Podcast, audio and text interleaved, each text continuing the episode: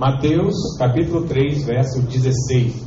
O tema da nossa mensagem hoje é os elementos de uma identidade. Olha o que diz lá em Mateus 3, verso 16. Batizado Jesus, saiu logo da água, e eis que se lhe abriram os céus, e viu o Espírito de Deus descendo como pomba, vindo sobre ele. E eis uma voz dos céus que dizia: que, que dizia? Este é o meu filho amado, em quem me comprazo.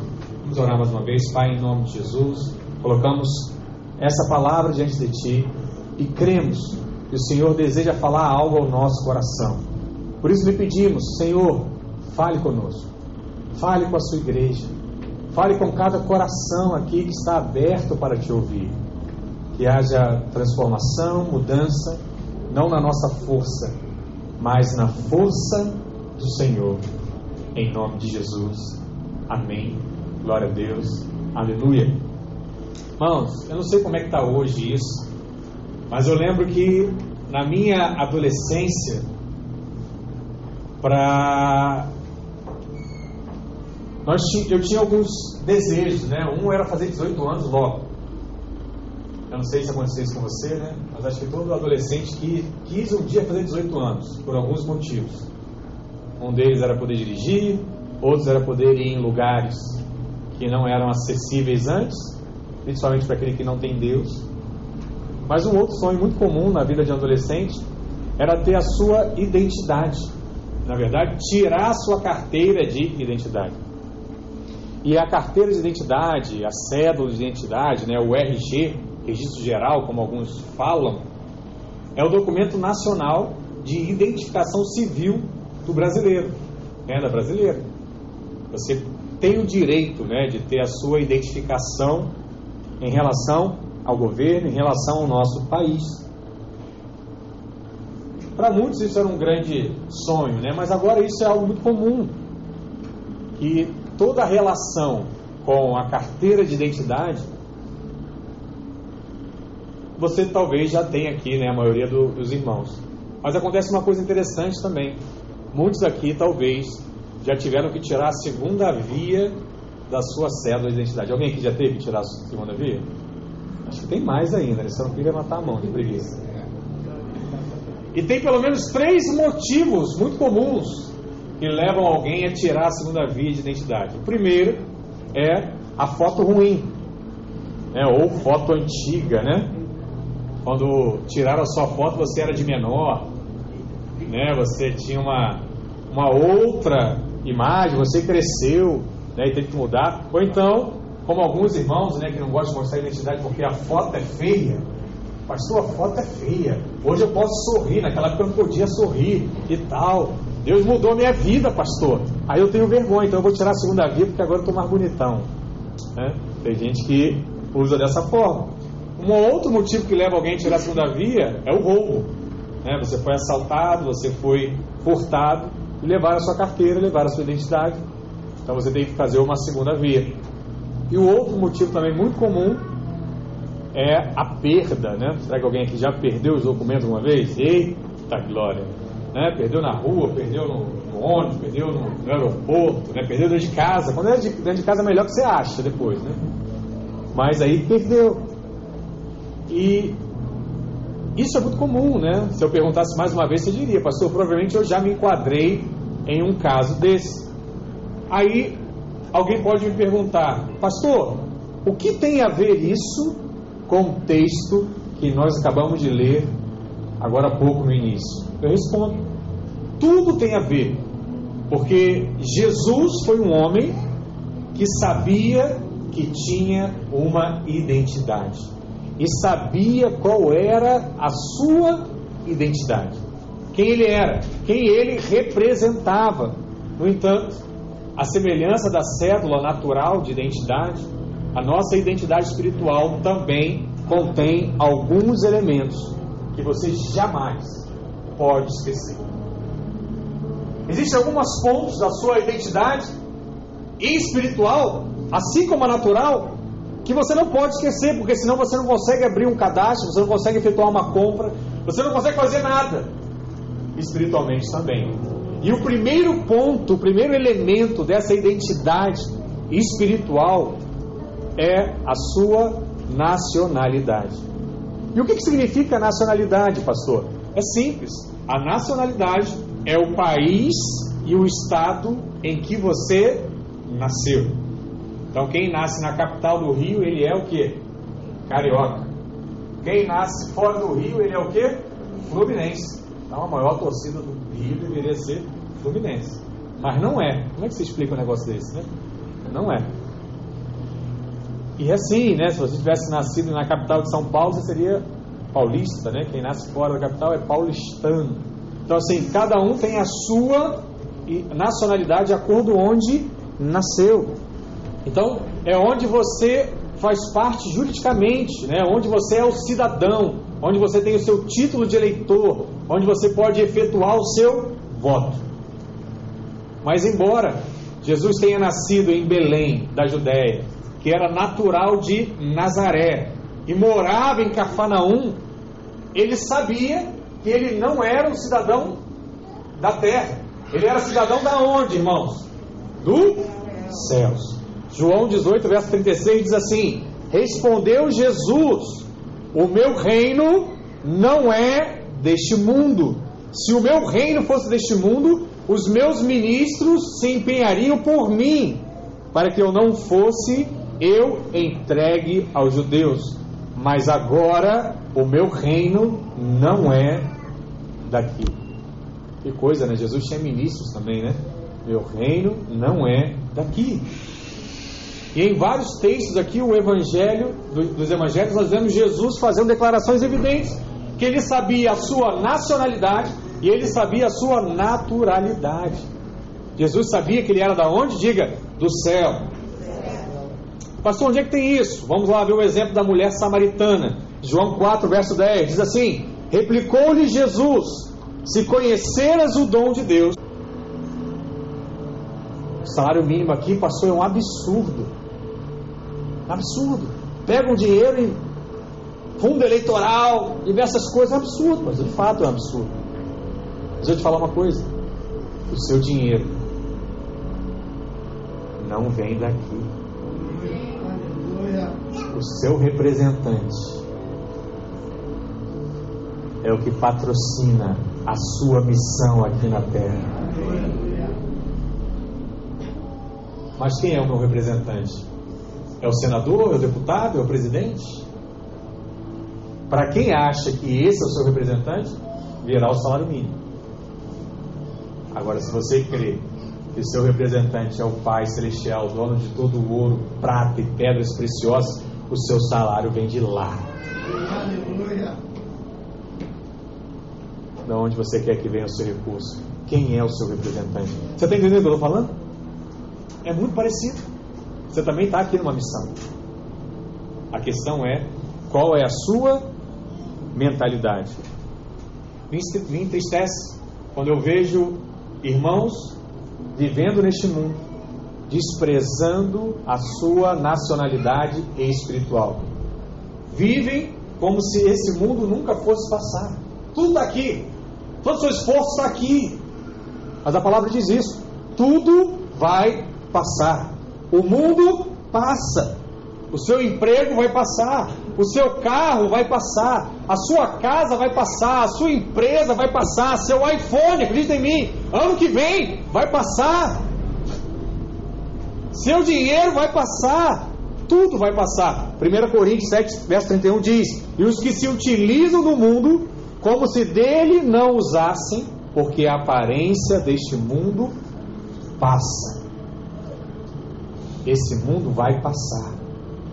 Portanto, temos que viver nesse mundo sem jamais nos esquecermos da nossa identidade celestial, da nossa cidadania, do nosso representante, quem paga as nossas contas, quem alimenta o nosso casamento, quem nos traz saúde, quem nos dá paz. Quem é? É o meu Pai celestial. Ative a sua identidade celestial.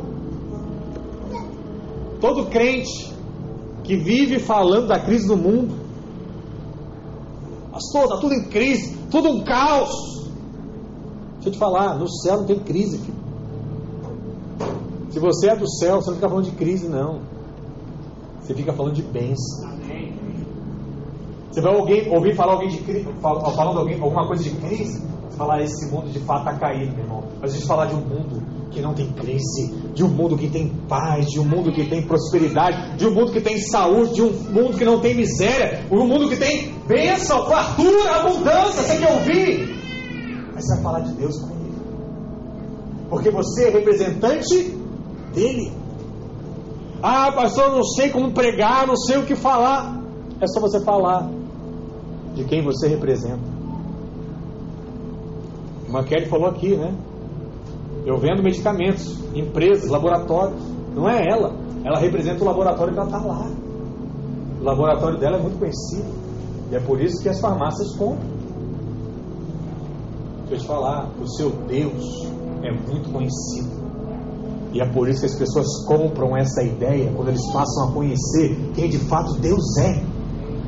Mas ele só faz isso quando você reconhece a sua nacionalidade, a sua identidade, quando você tem a postura de fato de filho de Deus e não mais escravo desse mundo, mas aquele que veio para trazer luz, bênção, prosperidade. Tem muito crente que vive falando aí de falta de provisão. Pastor, não tem um real na minha carteira. Pastor, eu estou enrolado, eu estou endividado. No céu falta alguma coisa, meu? Toma juízo, rapaz. Para de falar das coisas desse mundo. Lembra que você é cidadão dos céus. Sabe? Tem muita gente que diz assim, pastor, o que me faltou foi uma educação financeira. Eu vivo endividado, o que eu ganho eu gasto. Se eu tivesse feito uma faculdade de economia, se eu tivesse feito uma faculdade de contabilidade, se eu tivesse estudado em Harvard, se eu tivesse estudado em Oxford, se eu tivesse estudado no Instituto Rio Branco, eu seria uma pessoa melhor. Pensa na faculdade mais top que existe no mundo. Ela é top, né? Mas a dos céus é mais top do que essa. Então, se eu quiser, ei, se eu quiser, eu tenho acesso a um curso de doutorado por extensão online com Deus, onde eu vou receber todos os ensinos necessários para mudar a realidade da minha vida. 0800, esse é o problema. Você não valoriza aquilo que é de graça. Você quer pagar. Porque se é de graça não é bom. Deixa eu te falar. Mais uma chave que tem que mudar na sua mente. Tudo que Deus dá é de graça e é muito bom. É muito bom. Por isso que a palavra diz o quê? Se quiseres, comerás o melhor dessa terra. Se não quiser, não come. Mas se você quiser, você pode ter o maior, o melhor ensino. Você sabe onde é que Salomão estudou? Não foi em Harvard, nem em Oxford. Sabe onde é que ele estudou? Na sala do quarto dele, quando ele falou assim, Deus apareceu para ele e falou assim: Salomão, o que, que você quer? Salomão disse: Ah, eu quero sabedoria. Sabe o que Deus fez? Pegou toda a fonte de conhecimento do universo. Falou: Toma, filho, ó, agora vai. Uh! E já disse: Ó, agora você é o homem mais sábio do mundo que já existiu ou que virá a existir. Você é o cara. Sabe o que ele fez? Nada. Ou só uma coisa, pediu. Pastor é muito cara de pau, né? Nem estudou, nem se dedicou, nem se esforçou, não fez nada. Só pediu e creu e recebeu. É difícil de aceitar isso, né? Mas eu te falo, é real. É assim que Deus faz. Um dia você vai entender isso. Quando você se comportar dessa forma, você vai receber isso da parte de Deus. Se é sabedoria, Ele vai dar sabedoria. Se é saúde, Ele vai dar saúde. Se é prosperidade, Ele vai trazer prosperidade. Mas aprenda a pedir. E pare de falar como um homem ou mulher dessa nacionalidade, Brasil, pátria amada, creia que a sua nacionalidade tem lá do céu. Lá do céu. Eu sei quem é o meu pai. Conheça quem é seu pai. E saiba pedir de acordo com o pai que você tem. Se tem uma coisa que entristece a Deus é quem pede pouco. Porque está menosprezando o poder que há no nome dele e nele. Amém? Então a primeira coisa é a sua nacionalidade. E o segundo elemento é a data de nascimento, né? A data de expedição. Toda identidade tem isso. Data de nascimento e data de expedição. E o que, que seria essa data de expedição? É a indicação da data em que determinado documento foi encaminhado ou entregue ao destinatário. Então, você vai lá tirar sua identidade, tirou a segunda via e vai ter uma data em que aquele documento ficou pronto, ficou disponível para você. A nossa identidade espiritual tem essas datas. E essas datas elas servem como marcos para trazer a lembrança momentos inesquecíveis para nós. Qual seria a data de expedição espiritual? Sabe quando a sua identidade espiritual ela foi expedida? Há mais de dois mil anos atrás. Quando Jesus na cruz disse o seguinte: Que telestai está consumado. O sacrifício foi aceito, a dívida foi paga. Ali a sua identidade foi expedida. Uau! Foi colocada lá. João 19, verso 28 diz: Depois, vendo Jesus que tudo já estava consumado, para se cumprir a escritura, disse: Tenho sede. Estava ali um vaso cheio de vinagre, embebe, embeberam de vinagre uma esponja e fixando-a num caniço de sopo, lá chegaram à boca. Quando, pois, Jesus tomou o vinagre, disse: Está consumado inclinando a cabeça, rendeu o Espírito. Uma das coisas mais extraordinárias do Evangelho é o fato de que todas as coisas estarem concluídas numa única pessoa, que foi quem? Cristo. Em Colossenses 2, verso 10, vemos que Paulo faz uma declaração assombrosa. Ele diz que não só você foi aceito, como você foi aperfeiçoado nele, em Cristo. Olha o que diz Colossenses 2, verso 9. 2, 9 e 10, né? Porquanto nele habita corporalmente toda a plenitude da divindade. Também nele estais aperfeiçoado. Nele há graduação, nele há pós-graduação, nele há o doutorado, nele há o PhD, nele, nele, tudo nele. Tudo nele. Infelizmente, muitos ensinam que se formos diligentes o suficiente, um dia seremos santos, um dia seremos justos, e um dia Deus irá nos recompensar pela nossa justiça, pelo nosso esforço, pela nossa capacidade, pelo tempo que eu me dediquei a esse ministério, pelo tempo que eu me dediquei a esse pastor. Tem muita gente que pensa assim hoje, mas a verdade, porém, é que hoje você é justo, santo e inculpável por conta de Cristo. Aperfeiçoado. Talvez em alguns momentos as nossas ações ainda não correspondam à nossa nova posição. Mas a verdade ao seu e ao meu respeito é que você é justo, aperfeiçoado. Alguém vai dizer para você, rapaz, levanta a cabeça, estufa o peito, encolhe a barriga. Deus vai dizer isso para você. Mas isso não te faz culpado. Isso só te faz aperfeiçoado. E quando você menos esperar, você vai estar na postura de príncipe, de filho, falando o que Deus fala, agindo como Deus age. Por quê? É Ele que vai te aperfeiçoando. Sendo assim, o nosso ponto de partida é que nós somos perfeitos em Cristo. Não faça do ponto de partida o seu alvo final. O nosso ponto de partida é a obra consumada na cruz. Quando ele diz está consumado, esse é o nosso início. E porque ele começou a boa obra, ele há de terminar essa boa obra. Sabe como? Isso é algo impressionante. Ele vai terminar a sua boa obra através da sua vida. Deus podia fazer tudo sozinho, mas ele escolheu terminar através da sua vida. É você, não é nenhum outro. Pastor, mas o meu casamento está um caos. Pastor, mas eu não estou bem na escola. Pastor, mas minhas finanças estão enroladas.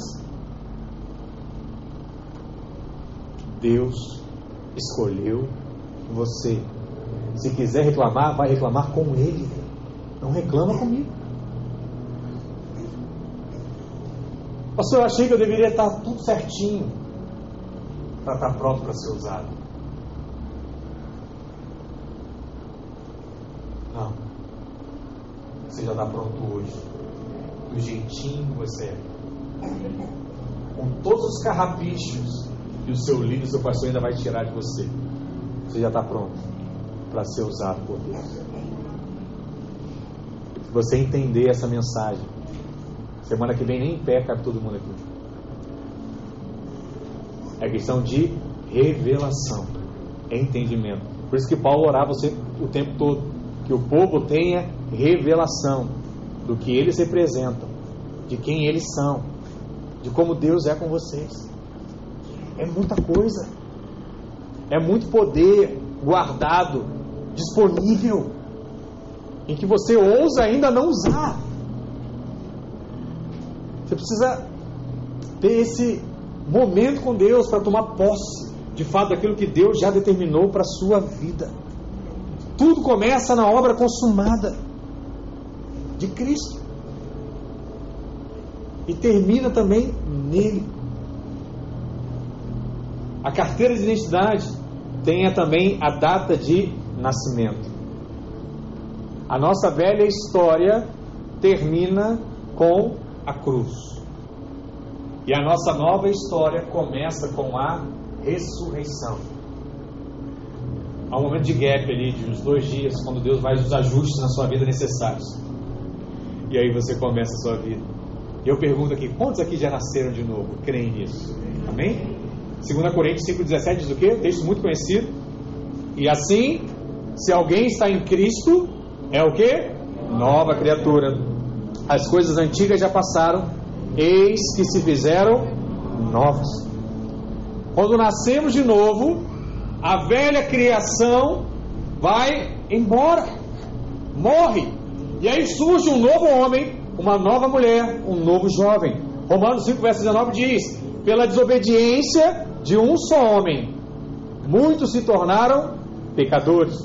E também pela obediência de um só, muitos se tornarão justos. Por que muitos e não todos?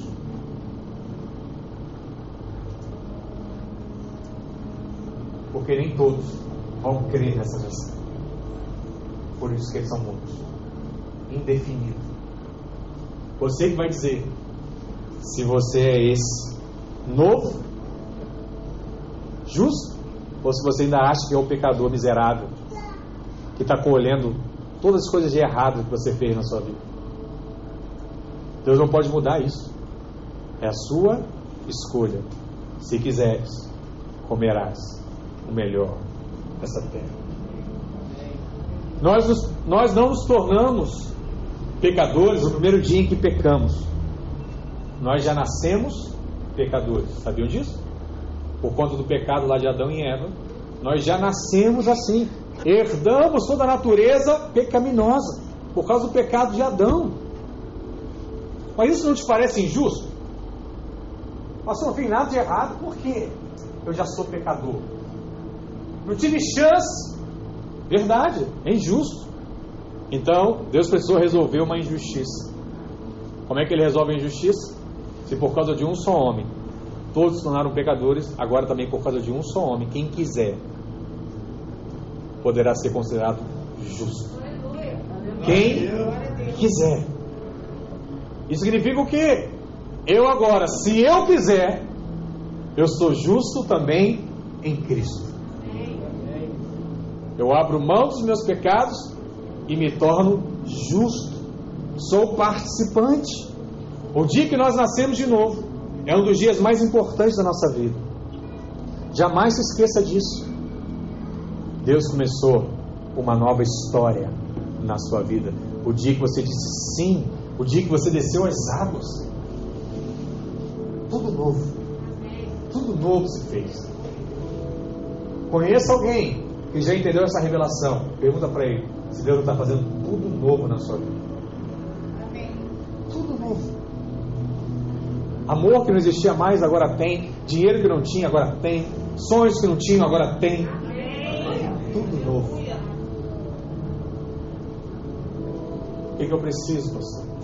Preciso crer nessa mensagem. O diabo, ele fica o tempo todo tentando apagar isso de nós tentando apagar a nossa lembrança espiritual, nosso nascimento. Aí sabe o que ele faz? Ele te diz como era antes. Lembra como era bom? Aquela época no montão, quando a gente saía para dançar, quando a gente se reunia com os amigos, era maravilhoso. É assim. Mas só na outra tem uma boa para isso. Ele diz que quando alguém te lembrar o seu passado, você vai falar para ele: olha, esse homem já morreu. Vai falar: já não está aqui, está diante de mim. Não, não está não. Teve até velório. Sabe qual é o dia do velório? É o batismo. Não vai a opção de gente lá velar o corpo? Vai. Deixava seus familiares, eles ficam lá velando o corpo. Não vai não, filho, vai batizar mesmo. Para quê? Não morre não. Aí fica lá, né? Quem não entende. Aí você vai, não, eu vou morrer. Aí o cara, não, não morre não. Não morre não, fica aqui com a gente. Não, eu vou morrer. Eu vou morrer. Aí gente solta, você, bum, morre. Pronto, teu velório. Morri, estava lá. E cadê aquele tempo? Não, morreu. Acabou. Agora eu sou um novo homem. É uma nova mulher. Essa é a sua resposta para Cristo e para o diabo, na verdade, né? Aleluia. Terceiro elemento para nós encerrarmos essa manhã é a filiação. E esse é um dos elementos mais importantes da sua identidade. Na sua carteira de identidade tem o que? No seu RG aparece o nome dos seus pais. Todas as vezes que pegamos a nossa carteira de identidade, o RG, no que diz respeito à filiação, acontece duas coisas. Primeiro, nós lembramos o nome dos nossos pais e também lembramos de quem nós somos filhos. O seu sobrenome, ele surge a partir do nome dos seus pais. Jesus sabia de quem ele era filho. Ele próprio viu isso no dia do seu batismo, né? Onde é que está isso lá? No texto que nós lemos no início da mensagem, Mateus 3, verso 16. Batizado Jesus saiu logo da água, e eis uma voz dos céus que dizia: Este é o meu filho amado, em quem me compraz. No texto lá de Mateus 3, verso 16, logo após ele ser batizado, Jesus ouve uma voz que dizia o que? Este é o meu filho amado. Todos que estavam lá no dia do batismo ouviram a mesma voz: Ele, Jesus, é o Filho amado. A Bíblia diz que Jesus, ao sair daquele momento, caminhando pelo Espírito para o deserto, ele foi tentado por Jesus. Sabe qual foi a primeira coisa que Jesus fez? Foi fazer um questionamento para Jesus. Que o diabo fez, né? Foi fazer um questionamento para Jesus. Lá em Mateus 4, verso 3. O diabo vai perguntar algo para Jesus. Olha o que ele diz. Então, o tentador, aproximando-se, lhe disse: Se és filho de Deus, manda que essas pedras se transformem em pães. Olha como o diabo ele é astuto. Algumas horas atrás, lá em Mateus 3, Jesus havia ouvido uma voz e tinha visto os céus abertos. E diz o que? Tu és meu filho amado, em quem me comprazo. Mas aí vem o diabo e ele questiona o que, primeiramente? A identidade de Jesus. Entenda algo: Satanás sempre virá questionar a nossa identidade nos dias mais difíceis. Sabe, no dia de luto, no dia que você brigou, no dia que você discutiu, no dia que você errou. Nesse dia, ele virá para questionar a sua identidade. Vai questionar sua, o seu casamento, vai questionar a sua liderança, vai questionar o seu propósito, vai questionar o seu ministério. E é exatamente nesse dia. Olha para cá, isso é muito importante. Quando o diabo questionar a sua identidade, nesse dia, você vai pegar o seu RG espiritual e você vai esfregar na cara do seu inimigo. Olha aqui, diabo, com pão ou sem pão, eu sou filho de Deus. Com dinheiro ou sem dinheiro, eu sou filho de Deus. Com saúde ou sem saúde, eu sou filho de Deus. Com sonhos realizados ou sonhos adiados, eu sou filho de Deus. Eu sou filho de Deus. É só isso. É só isso que você precisa fazer. E o que significa ser filho de Deus? Eu sei que você já sabe. Mas eu quero te lembrar hoje. Até porque nós estamos aqui para ativar a nossa identidade. E eu quero ressaltar para você alguns textos. Para aqueles dias mais difíceis. Em que você precisa reafirmar a sua identidade. Então, a partir de agora, passe a anotar. Texto após texto e aprenda a recitá-los nos dias mais difíceis. Primeiro que eu quero chamar a atenção de vocês é que ser filho de Deus significa ter nascido da vontade do Pai. Você sabe? O que deixa mais uma criança insegura é não conhecer o seu pai. Ou não saber se foi gerado debaixo de amor nos foi gerado por um acaso. Muitos irmãos hoje são feridos nessa área na sua alma e são limitados a ter algum tipo de coragem por conta da sua geração, da sua gestação.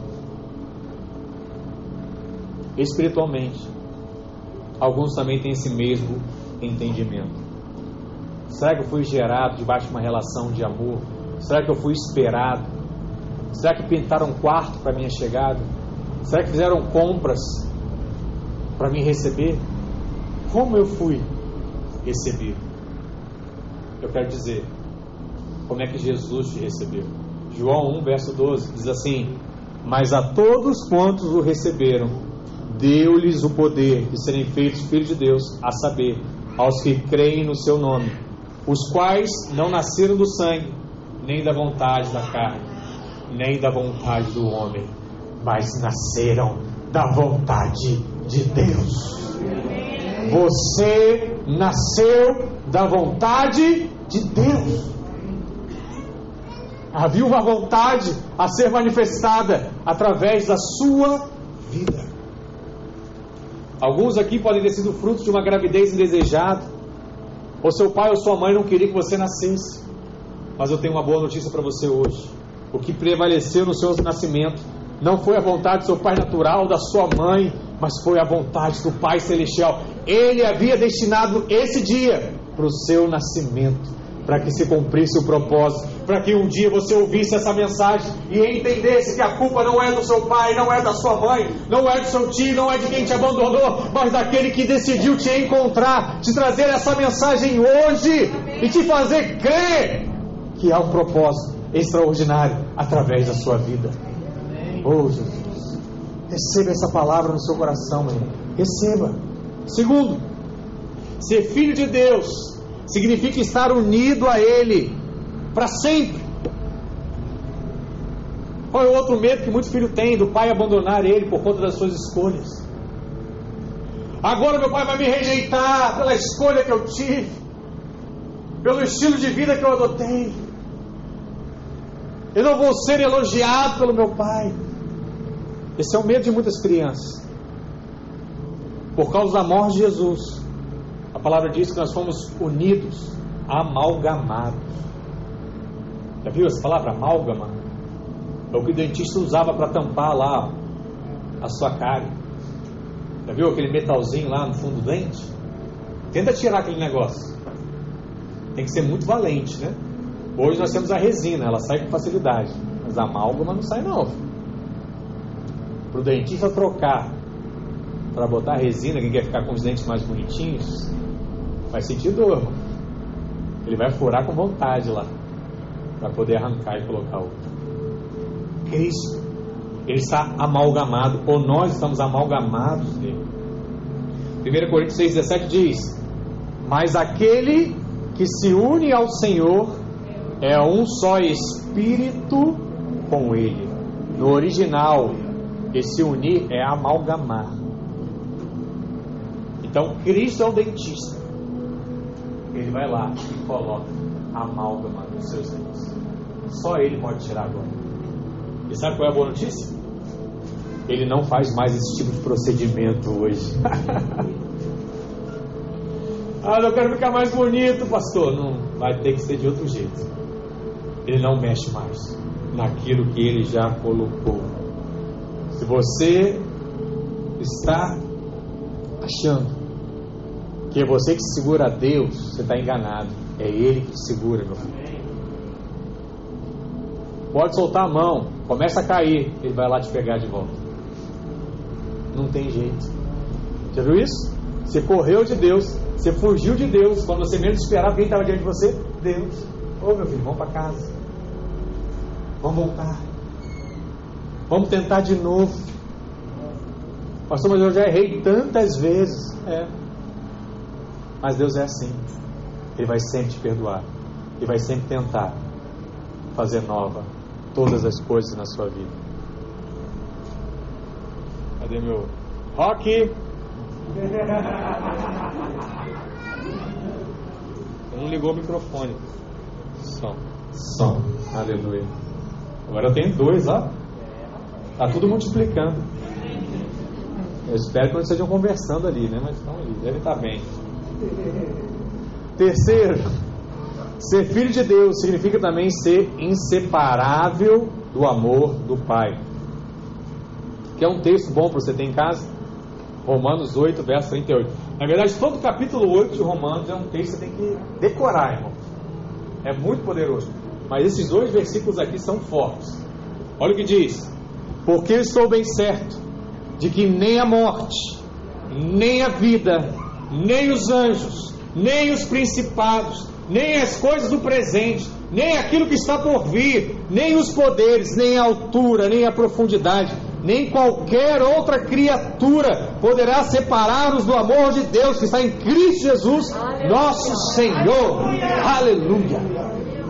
Ei, nada, nem ninguém, nem foi criado ainda. Se for criado, poderá te separar do amor de Deus. Quarto, Ser filho de Deus significa ser herdeiro de tudo o que Cristo conquistou.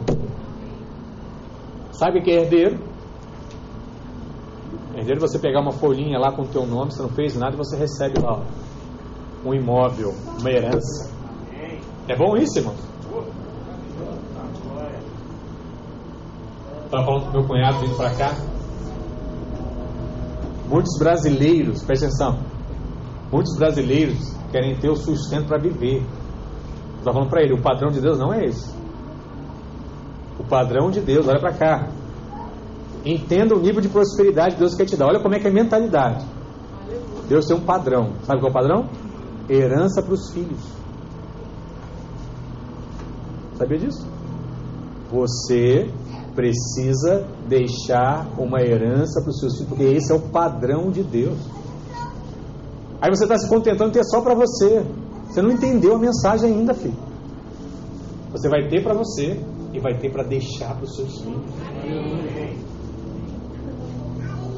Mas como diz a mensagem, né? Só para quem quer. Deus respeita a sua decisão de ficar do mesmo jeito na mesma vida. Mas se você quiser, você vai ter e vai deixar para aqueles que vierem após você. Aí eu falei para ele, né? Ele tem dois filhos, vai ter que deixar duas casas. Vai que encaminhar para isso algum momento da minha vida. É herança. Deus vai ter que dar. Eu creio. Então é só questão de tempo, tá, irmãos? Vocês vão conhecer uma casa nova aí. Gálatas 4, verso 6 diz: E porque e porque vós sois filhos, enviou Deus ao nosso ao nosso coração o espírito de seu filho que clama Abba Pai. De sorte que já não és escravo, porém filho, e sendo filho, também herdeiro por Deus. Aleluia. Herdeiro de Deus. O que seria isso? Talvez seus olhos sejam capazes de mensurar o que seria ser herdeiro do Bill Gates, o que seria ser herdeiro do Elon Musk, o que seria ser herdeiro de Jeff Bezos, né? o que seria ser herdeiro desses camaradas? Será que deve ser bom?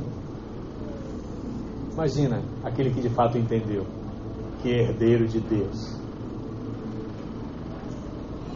Tenha noção do que Deus pode fazer na sua vida.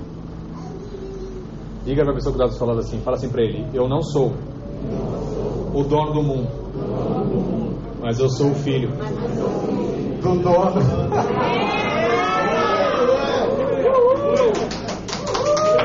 Eu sou o filho dele.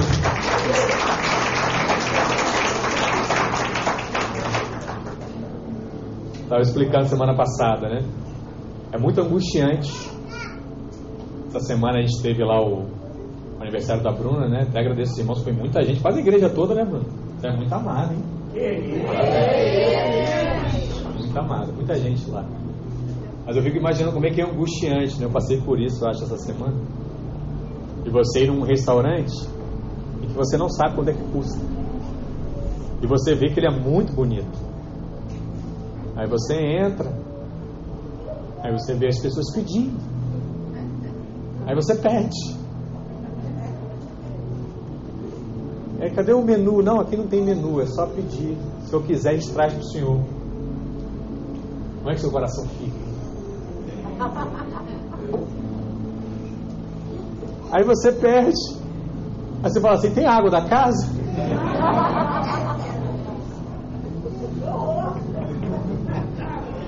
Não, tem muitos irmãos que estão nessa condição. Ele vai lá, ele está lá, está presente.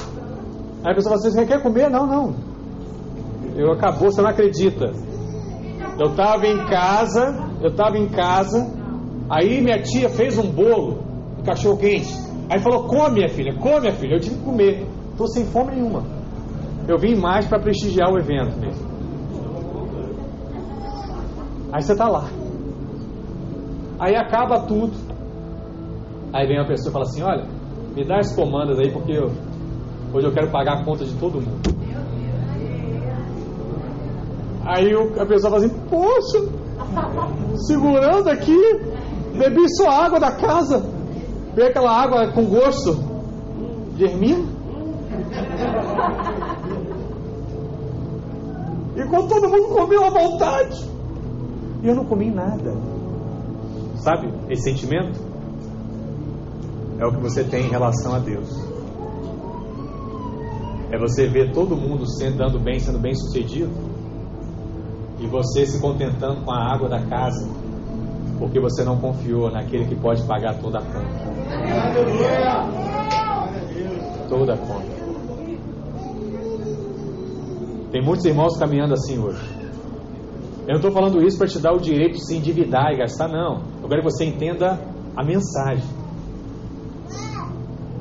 Alguém te convidou. Vai.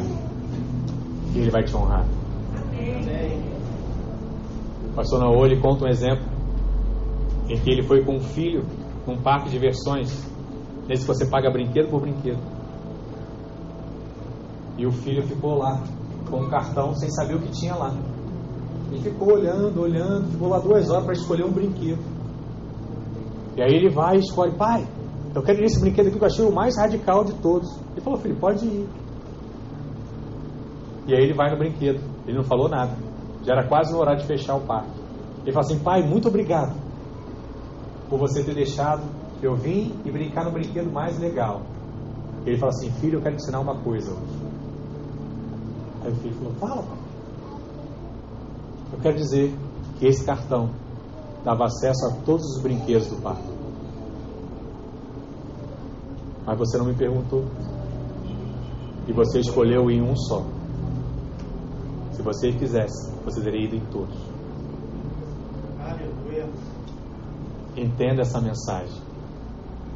Deus te deu um cartão com acesso a todas as coisas desse mundo.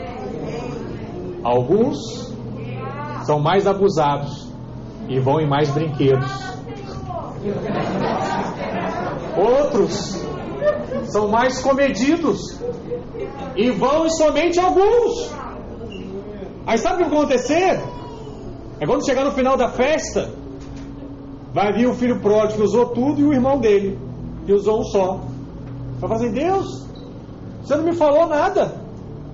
E ele fala, fala assim, ah, você também não me perguntou nada. O outro arriscou, foi passando cartão até de onde ia. Ih, sem limite! Sem limite! Não faça isso com o cartão do seu marido, conversa com ele antes.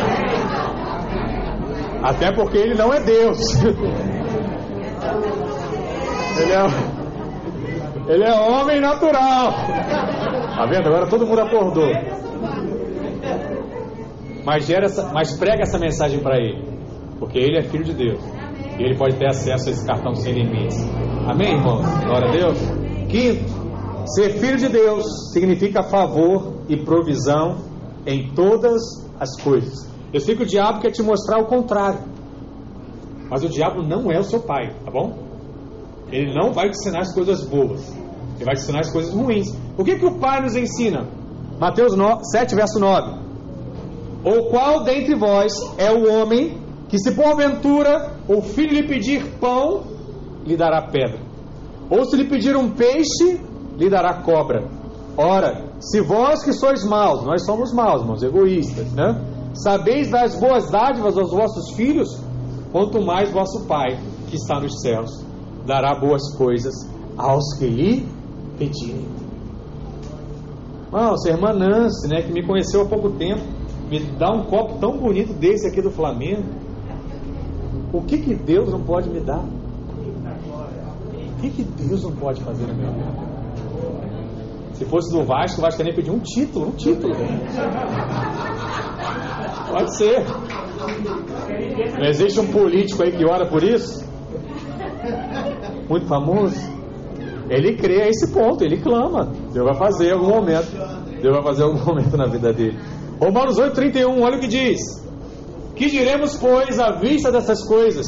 Se Deus é por nós, quem será contra nós? Aquele que não poupou o seu próprio filho, antes por todos nós os entregou. Porventura, ei, presta atenção nisso aqui, ó. Tá sentado? Cuidado para não cair para trás. Aquele que não poupou o seu próprio filho, antes todos nós o entregou. Porventura, não nos dará graciosa, o que é graciosamente? Sem você ter feito nada.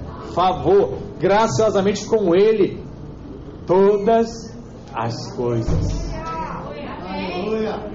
Eu não sou o dono desse mundo, mas eu sou filho dele. E por último, ser filho significa ser justiça de Deus. Nós somos justos e justificados. Onde é que está isso, pastor? Romanos 8, verso 33. Quem intentará acusação contra os eleitos de Deus? É Deus que os justifica. Quem os condenará? É Cristo Jesus que morreu ou antes, quem ressuscitou, o qual está à direita de Deus e também intercede por nós. Ei, rapaz, sabe quem ora por você? Não é seu pai, sua mãe, seu filho, não é Jesus. Ele está lá intercedendo por você. Ele vai dar certo, ele vai ser bem sucedido, ele vai romper, ele vai avançar, esse casamento vai ser transformado. Ele está lá, Deus, Deus, Deus. 24 horas pedindo. 2 Coríntios 5, 21. Aquele que não conheceu o pecado, ele o fez pecado por nós, para que nele fôssemos feitos justiça de Deus. Deixa eu te falar uma coisa. Ser filho de Deus significa tudo isso que eu falei e mais um pouco. Mas, sobretudo, ser filho de Deus é ser o que Deus diz que você é. O que, que Deus diz que você é? Abra sua Bíblia aí, Deuteronômio.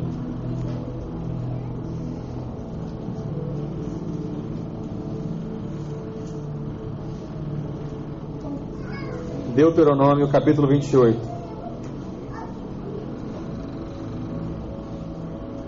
Verso 1. Eu vou viver para ver tudo isso aqui acontecer na sua vida, tá bom? Se você não crê, eu quero crer por você agora. Anota isso aí. Deuteronômio 28, verso 1 diz assim: Se atentamente ouvires a voz do Senhor teu Deus, tendo cuidado de guardar todos os seus mandamentos que hoje te ordeno, o Senhor teu Deus te exaltará sobre todas as nações da terra. Você vai ser exaltado, tá, meu filho? Verso 2: Se ouvirem a voz do Senhor teu Deus. O que, que eu preciso orar? Para ouvir a voz de quem? De Deus. Né? Deus fala comigo, me diz. Aí ele fala assim: ó, se ouvires a voz de Deus, virão sobre ti e te alcançarão todas essas bênçãos. Primeiro, bendito será tu na cidade, e bendito será no campo. Você vai ser bendito aqui, ó, no Rio de Janeiro. Ah, pastor, no Rio de Janeiro não tem oportunidade, é o caos. Problema não, você vai ser bendito aqui. Quarto, Bendito o fruto do seu ventre. Então seus filhos serão abençoados. Pastor, meu filho está dando dor de cabeça, me dá trabalho. Não, não, não. É isso aqui, ó. Bendito será o fruto do seu ventre. E o fruto da tua terra, o que você plantar, vai ser bem sucedido, tá, meu filho? E o fruto dos seus animais, o que tiver em volta, vai ser abençoado. E a cria das tuas vacas e das tuas ovelhas, né? Que era um negócio naquele tempo. Vai prosperar. Vai prosperar. Quinto, bendito o teu cesto e a tua amassadeira Bendito será ao entrares e bendito ao saíres. Alguém vai falar assim: olha, obrigado por você ter vindo aqui na minha casa. Olha, vai com Deus, mas volta. Tá bom? Porque eu gosto muito de estar com você. Você me alegra, você me abençoa. Volta logo. Sétimo, o Senhor fará que sejam derrotados na sua presença os inimigos que se levantarem contra ti. Não é você que vai fazer nada. Deus já está agindo. Por um caminho sairão contra ti, mas por sete fugirão da tua presença. Aleluia. 8. O Senhor determinará que a bênção esteja nos teus celeiros e em tudo que colocares a mão, e te abençoará na terra que te dá o Senhor, teu Deus. Quem é o dono? É Ele. Ele te dará. Verso 12, esse é o mais conhecido. O Senhor te abrirá o seu bom tesouro. Qual é? O céu. Para dar chuva à tua terra no seu tempo e para abençoar toda a obra das suas mãos. E aqui vai o meu recado para você. Presta atenção. Emprestarás a muita gente, porém tu não tomarás emprestado. Porque tudo que você precisar, Deus vai te dar. E Ele vai te dar tanto que você vai dar emprestar a outros. Quando você chegar nesse padrão, você vai falar assim, pastor, cheguei. Cheguei. Não estou mais pegando emprestado, eu estou emprestando a outro. Porque essa é a promessa de Deus para a sua vida em nome de Jesus. Bem sucedido, onde entrares, o que colocar a mão, tudo Deus pode fazer. Ele já decidiu fazer. Se quiseres. Tem alguém que quer? Então fica de pé nessa hora em nome de Jesus. Aleluia. Levanta uma das suas mãos aqui, lembra da irmã Kelly agora. É o testemunho dela. Talvez o telefone vai tocar agora. Amém. Não duvide do que Deus quer e pode fazer na sua vida. Você está pronto? Você já entendeu que você não é daqui? Amém. A sua filiação é lá de cima? Tem coragem de pedir? Ou vai deixar guardado o cartão para ir no último brinquedo da festa? Feche seus olhos, eu queria que você abrisse sua boca nessa manhã. E que você pedisse ao Pai, de acordo com o entendimento e a luz que você tem e que você recebeu nessa manhã. Amém? Começa a orar, faça do seu jeito, mas abra sua boca. Clame a Ele. Fala, Pai, eu quero, eu decido tomar posse, viver as tuas promessas, viver tudo aquilo que o Senhor tem para mim, para minha casa, para minha família, para os meus filhos, para minha herança. Aleluia. Em nome de Jesus. Ainda não estou ouvindo a sua oração.